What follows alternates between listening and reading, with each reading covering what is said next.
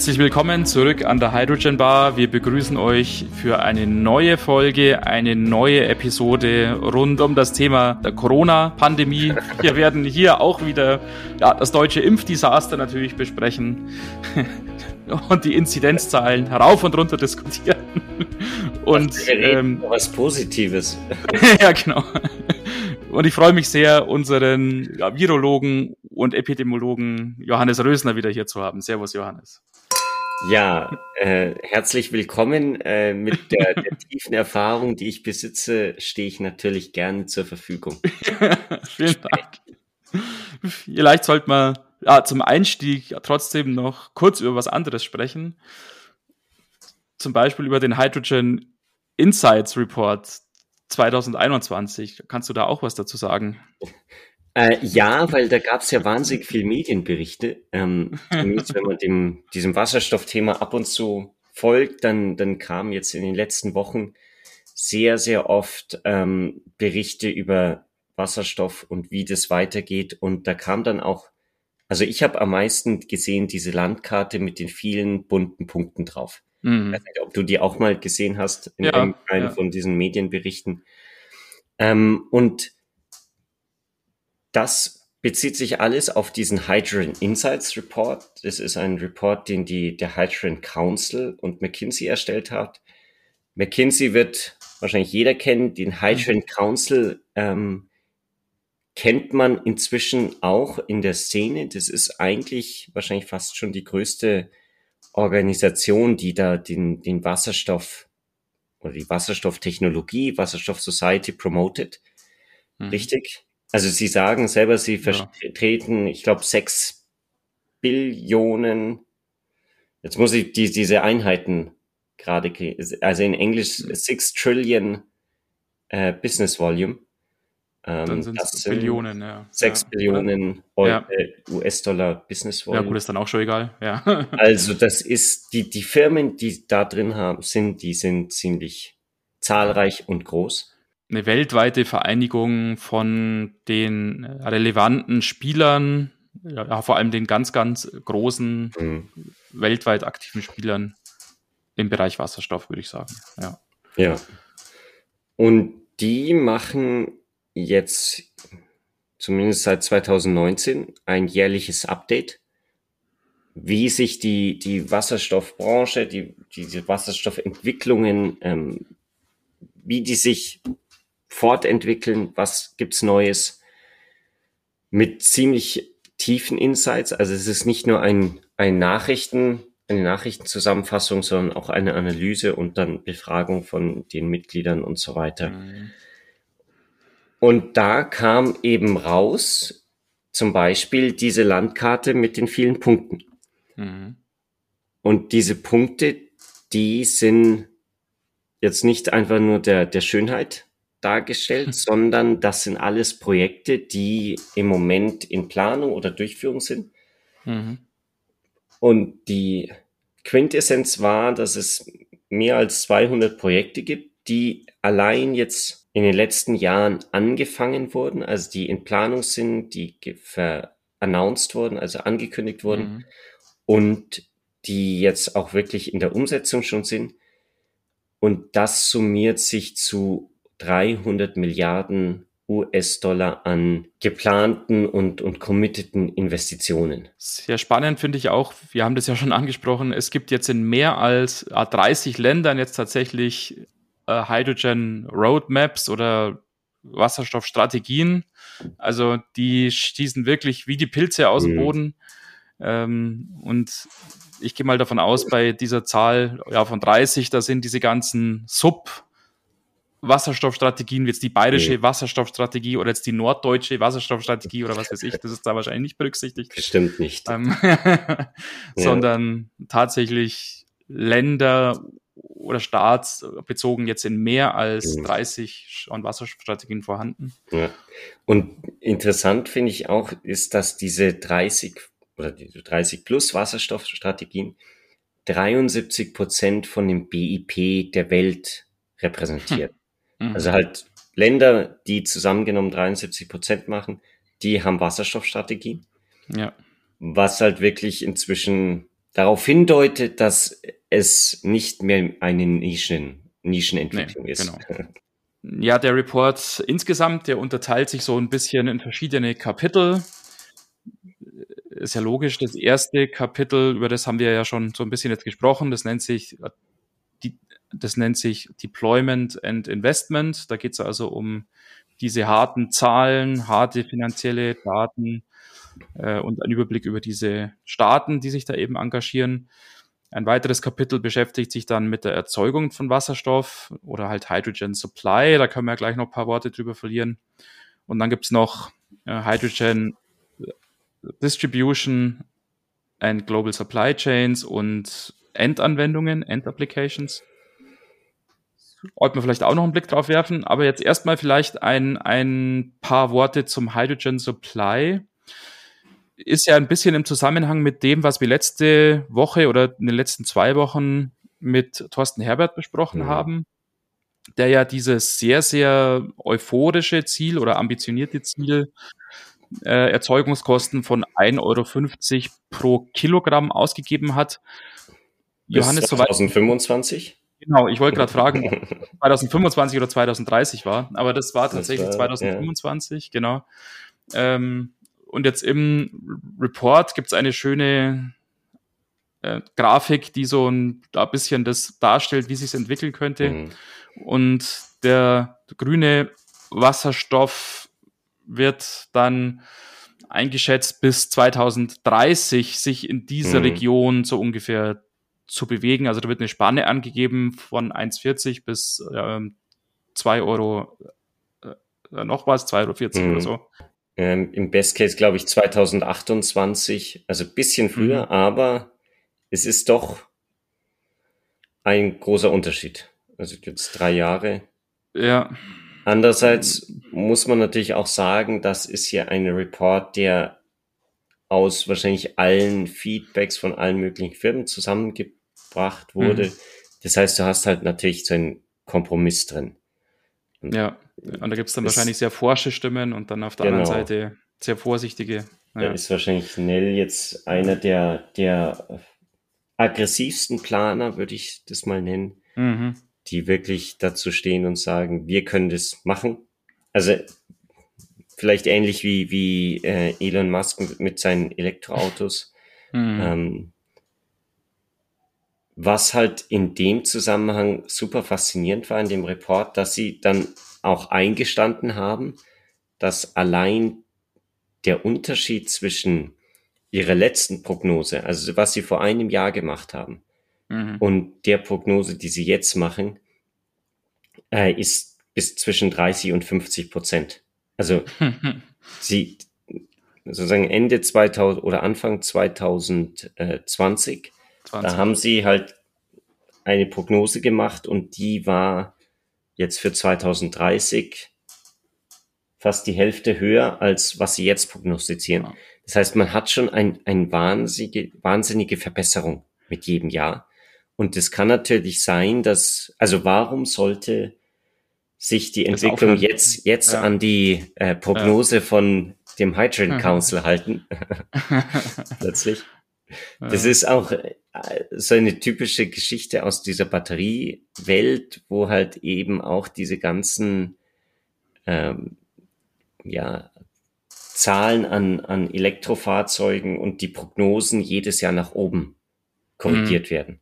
Ja. Und auch die, die Kostenprognosen werden eigentlich auch irgendwie jedes Jahr nach unten korrigiert. Ja. Weil der, der technische Fortschritt natürlich oder schneller ist als die, ja, eine Vorhersage, die auf der Vergangenheit basiert. Mhm. Und in dem Zusammenhang ist mir auch die Frage gekommen, dass wir in diesen ganzen Projekten ja wahnsinnig viel Investition drin haben, aber mhm. über R&D Developments reden die, redet dieser Report kaum. Mhm. Ähm, und es kann natürlich sein, dass viele Firmen das einfach nicht öffentlich machen. Nicht, ja, genau. Ja. Und das Gesamtvolumen eigentlich dann damit sogar noch wesentlich höher liegt, als da jetzt angegeben ist. Hm. Weil die Firmen vielleicht auch nicht alles sagen, ja. Ja, ja gerade wenn sie dann halt so ein, so ein äh, Wettbewerbsvorteil sich daraus erhoffen. Ja, ja, klar, genau.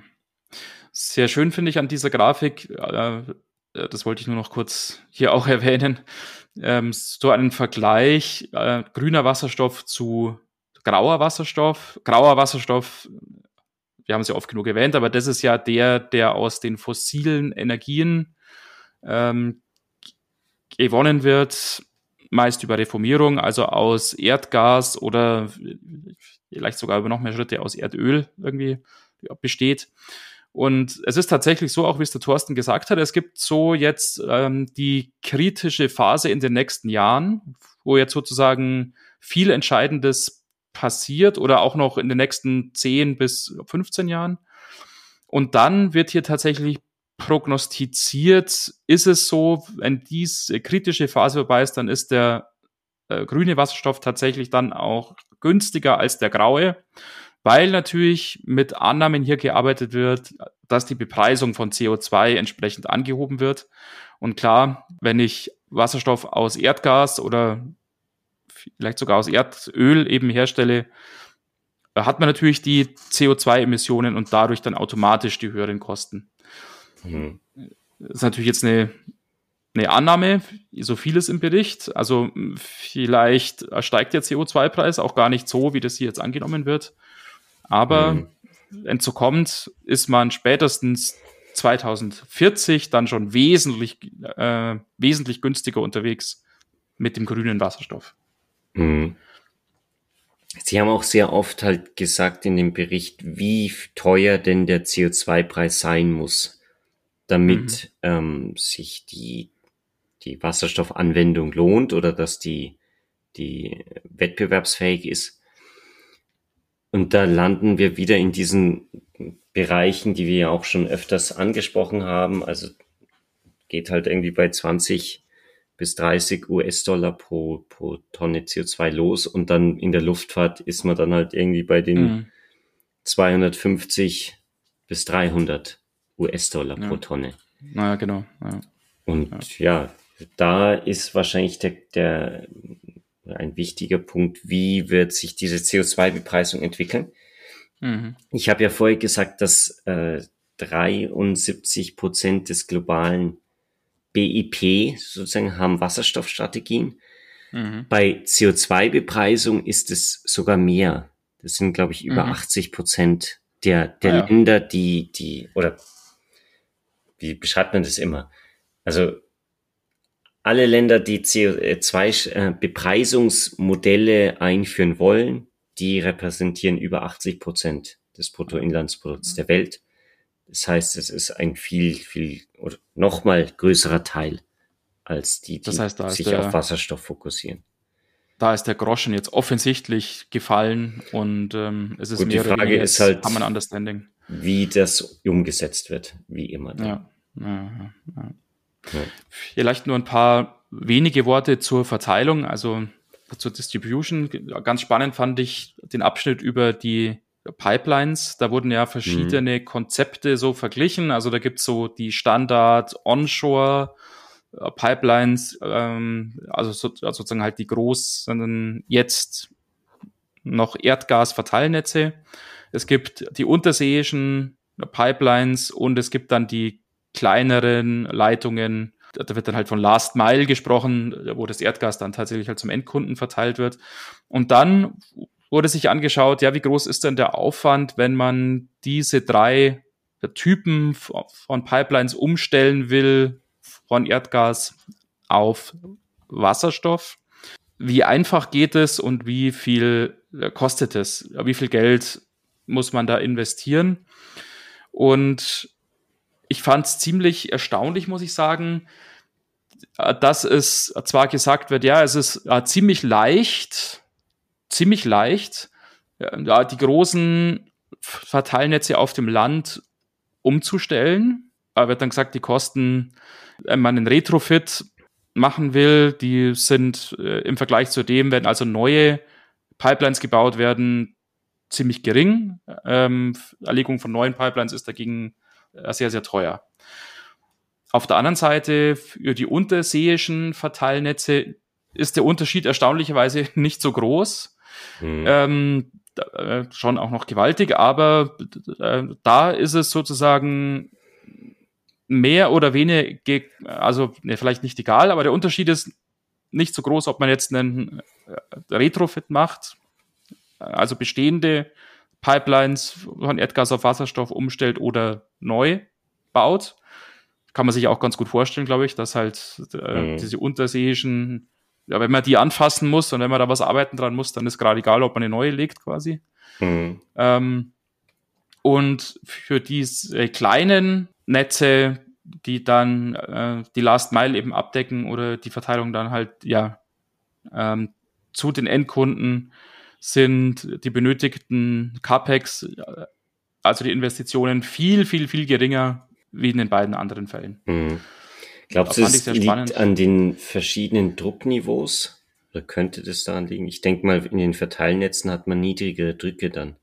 Mhm. Ja, möglicherweise, ja, genau. Mhm. Ja, genau. Und dann ist vielleicht, ja, genau. Sind es andere Materialien mhm. oder sind die Wandstärken halt geringer oder anders? Also, ja, genau. Ja. Nichtsdestotrotz ist ja interessant, dass das wieder relativ wenig zusätzliche Kosten auf das äh, Wasserstoff, auf den Wasserstoff aufschlägt. Also mhm. redet man mhm. irgendwie von, von 10 Cent oder, oder noch weniger pro Kilogramm. Und dann geht's, glaube ich, rauf bis auf 50 Cent. Mhm. Ähm, natürlich, wenn man dann hochkomplexe Pipelines ansieht, dann kann es teurer werden. Ähm, mhm. Aber es ist jetzt nicht so, dass man dabei Pipelines von Riesenkosten redet. Es mhm. ist halt wichtig, dass der Durchsatz da ist. Wenn ich die mhm. Pipeline baue und dann irgendwie 100 Kilogramm pro Tag durchpumpe, dann mhm. mhm. wird es wahrscheinlich wieder teuer. Aber ja. In dem Zusammenhang fand ich wieder interessant diese Schiff Transportation mhm. oder Distribution.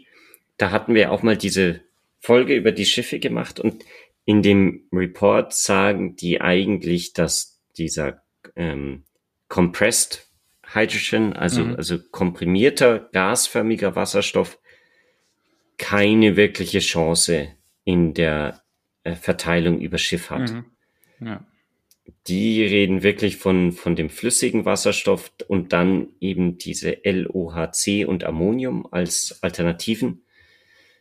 LOHC Ammoniak, ist dieser, ja. äh, genau, Am Ammonium ist wieder der englische ja, Begriff. Genau. Aber es ja, ja.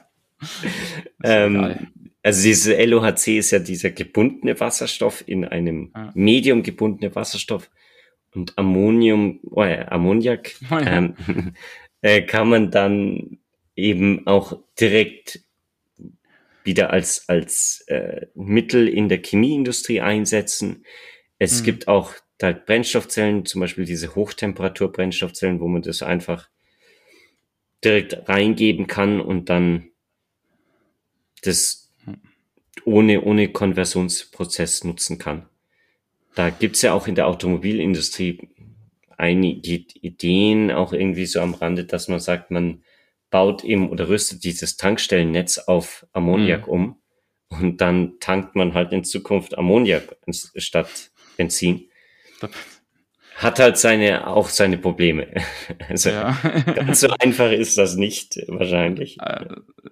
Also bezüglich Giftigkeit und Handling genau, und so weiter. Genau.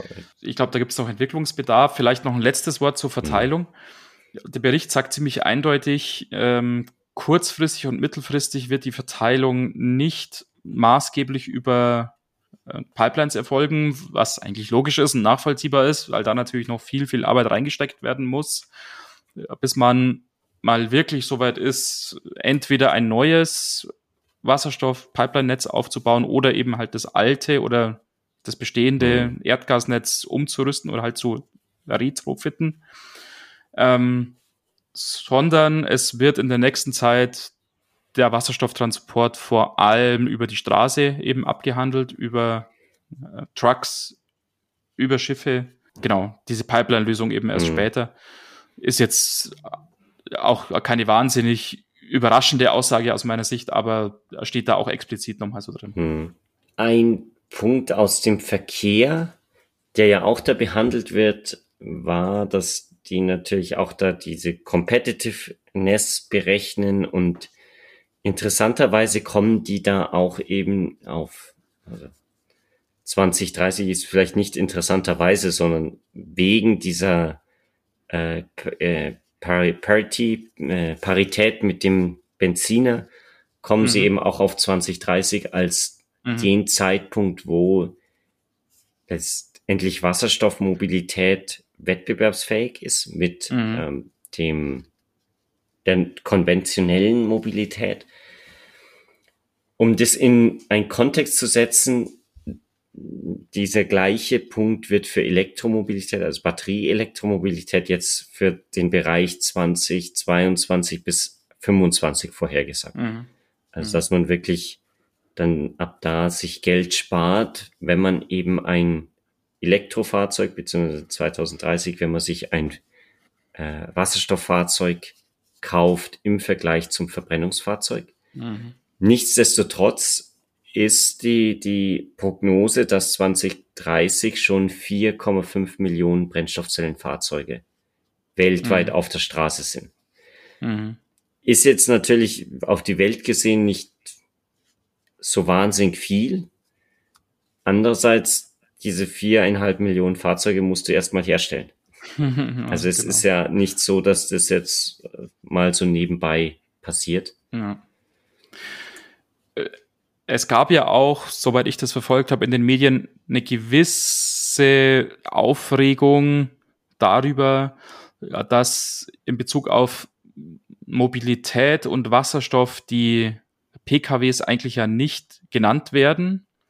Das stimmt aber nicht so ganz. Mhm. Man muss sich nur mal die Studie halt durchlesen, aber das, es ist tatsächlich so, in, in dieser Executive, Executive Summary ist tatsächlich von den ja, PKWs jetzt nicht groß die Rede mhm. oder von den kleinen Fahrzeugen insgesamt. Aber im Text, wenn man sich da mal durchliest, da steht schon drin, dass das, wie wir es ja auch schon x-mal erwähnt haben, für spezielle Anwendungen, irgendwie halt Taxis oder ähm, spezielle SUVs, Dienstwagen, die viel gefahren werden, auch im Pkw-Bereich die Brennstoffzelle oder Wasserstoff eine sehr gute Chance hat, aber es wird schon deutlich klar im äh, Heavy-Duty-Verkehr, also im Bereich der Trucks und dann werden auch sowas wie Minenfahrzeuge genannt, haben wir ja auch schon mal eine Folge dazu gemacht, Busse und so weiter da hat Wasserstoff dann ganz, ganz klar die Nase vorn. Mhm. Und da ist es tatsächlich so,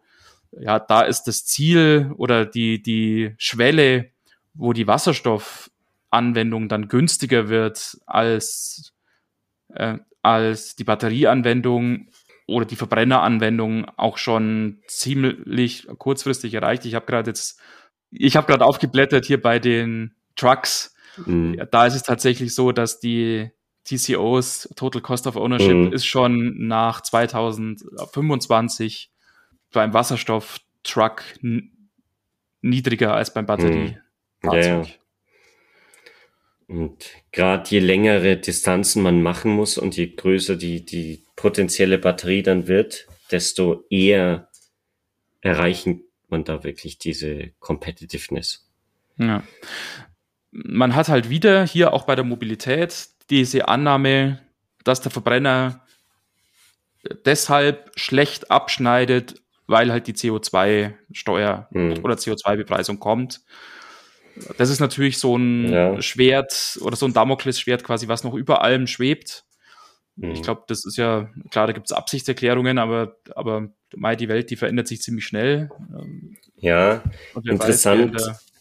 Habe hab ich jetzt vor kurzem auch die, die Evalu oder die Analyse gehört, dass dadurch, dass natürlich jetzt alle großen Länder oder viele große Länder sagen, sie führen Verbrenner Verkaufverbote ein, mhm. führt es wiederum dazu, dass viele große OEMs sagen, wir entwickeln keine Verbrenner mehr, mhm. was dann dazu führt, dass sich halt diese ganzen Player in der Industrie darauf einstellen und dadurch die Kosten einfach größer werden, weil mhm, mhm, halt in Zukunft jetzt nicht mehr dran entwickelt wird. Es wird viel mehr darauf geachtet, dass du halt jetzt noch die, die, die ganzen Maschinen abbezahlen kannst, die du mhm. noch hast, um da diese Verbrennerteile herzustellen. Mhm, die, mhm. die Stückzahlen werden geringer und dadurch musst du dann wieder mehr pro Stück verlangen. Mhm. Und das könnte okay. auch zu so einem Teufelskreis führen, dass einfach der, der Verbrenner jedes Jahr teurer wird, weil, teurer weil wird. Ja. das eben zu dann rückskaliert wird. Alle einfach die Stückzahl nicht mehr da sind. Ja, ja. Was wir nicht vergessen sollten aus meiner Sicht ist noch ein Blick auf die Luftfahrt. Ähm, mhm. Da wurde auch äh, ziemlich tief und eingehend untersucht. Und prinzipiell ist das Verhältnis hier ähnlich, wie es bei den ja, Trucks ist. Ähm, es, es kommt sozusagen auch hier ein Kipppunkt, wo dann tatsächlich die Wasserstoffanwendung auch im Flugzeug die günstigste Lösung ist. Da dauert es aber noch. Also das geht wesentlich langsamer oder ja, da kippt wesentlich später als jetzt bei den äh, Trucks. Ähm, hier ist jetzt die Rede so ungefähr von 2042 jetzt gerade. Hm. Und man sieht schon, die, diese Prognosen so weit in die Zukunft, die sind dann sicher auch mit entsprechender Unsicherheit behaftet. Was nur wieder wahnsinnig frappierendes oder frappant ist, sagt man frappierend oder frappant? Äh, frappierend. frappierend ja. Würde ich, würd ich sagen. Egal. Wahrscheinlich ist es auch wieder Englisch. Und das ja, kommt genau. jetzt von dir. Ja, genau. Egal. Ja, da ist so als ja, Schmankerl oder als Vergleich ist da eine Linie eingezeichnet zur TCO, zur Total Cost of Ownership.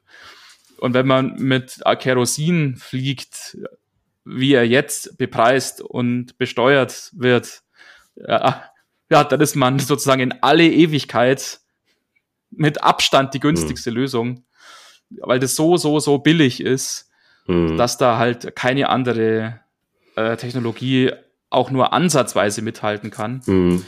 Auf der anderen Seite, wenn man eben halt auch fürs Kerosin eben steigende CO2-Kosten ansetzt, äh, dann kommt es eben äh, zu diesem Kipppunkt. Mhm. Nochmal, wenn wir rausgehen auf die globale Sicht, da habe ich mir gedacht, weil, wenn man sich diese Weltkarte anschaut, es scheint so, dass in Europa vor allem diese Large-Scale Industrial Usage Applications äh, oder Investments stattfinden. Mhm. Mhm. Und in China zum Beispiel scheint es hauptsächlich auf den Transportbereich fokussiert mhm. zu sein. Hast du da mehr rausgefunden? Ich habe mir auch gedacht, vielleicht ist da auch einfach in Europa so viele Punkte drin. Also es sind ja auch so viele Punkte, dass die sich gegenseitig überdecken und dass einfach diese ja. Transportation-Anwendungen sagen unter in der Ebene unter den den Large Scale Industrial drin sind. Das glaube ich du auch. Da ja. mehr mitbekommen oder was rausgefunden? Na, ich interpretiere das eigentlich ganz genauso wie du. Mhm weil es aus meiner Sicht ja so ist, dass prinzipiell wahrscheinlich das finanzielle Volumen für, ja, für diese Large-Scale Industrial Applications höher ist als für mhm. viele von diesen Mobilitätsanwendungen. Und deshalb sieht man wahrscheinlich diese Punkte da auch sehr prominent ja. sozusagen dann ja, da in Europa stehen. Wie verlässlich das jetzt ist, das haben wir ja schon diskutiert. Also ich traue mir wetten, Ah, dass es mhm. auch in China ja bestimmt viele Large-Scale Industrial Applications gibt. Ja, man weiß halt immer nicht, inwieweit die da jetzt China, berücksichtigt sind. China ist natürlich auch ein Riesenland. Ja. Und da, da zieht es die Punkte auch auseinander und dann sieht man sie nicht so geballt. Ja. ja. ja. Vielleicht liegt es auch daran. Man muss insgesamt sagen, oder das ist meine persönliche Meinung, das ist ein, ein sehr, sehr spannender Report. Das ist natürlich in gewissem Sinne äh, vielleicht biased oder wie man auf, ja, jetzt sind wir schon wieder so im Englischen, ich weiß jetzt nicht, wie man auf Deutsch da sagt, irgendwie halt äh, beeinflusst oder, oder ja, voreingenommen, ja, weil das Hydrogen Council jetzt natürlich keinen Report rausbringen wird, wo irgendwie drin steht, ja, Wasserstoff ist irgendwie halt der letzte Mist. Aber das ist schon ein, ein starkes Wort über den Wasserstoff und es sieht eigentlich, wenn das jetzt alles so kommt, wie es McKinsey sich da überlegt hat, positiver aus, als man so landläufig jetzt denkt. Und es geht auch schneller, finde ich, zumindest für mein persönliches Empfinden, als was man so landläufig jetzt denken würde. Hm. Also es ist ja meistens so, dass wenn, wenn sich dann so ein Trend in die, die Umsetzung begibt, dass dann halt auch wahnsinnig viele Ressourcen reingesteckt werden und dann diese Durchbrüche in der Entwicklung kommen, die man natürlich mhm. nicht vorhergesehen hatte. Sonst wären es ja keine Durchbrüche in der Entwicklung gewesen. ähm, und das sagt der Report natürlich auch, dass es vielleicht eine große Herausforderung sein wird, diese Leute oder das, das Intellig die Intelligenz zu aktivieren sozusagen. Also, mhm. dass man da genug Entwickler hat, dass man genug Leute hat, die wirklich Hirn Hirnschmalz reinstecken und ja. Lösungen für den Wasserstoff entwickeln. Das heißt, der Aufruf an alle draußen entwickelt kräftig und äh, vielleicht überlegt ihr euch, in die Wasserstoffbranche zu wechseln. Genau. Und wenn ihr Gegenmeinungen habt ähm, zu dieser kühnen Behauptung von McKinsey, äh, schreibt uns wie immer gerne an kontakt at hydrogenbar.de und natürlich immer auch gerne auf der Homepage vorbeischauen www.hydrogenbar.de. Damit wünschen wir euch eine weitere schöne neue Woche. Und wir hören uns mit der neuen Episode in einer Woche wieder. Bis dahin, alles Gute, ciao.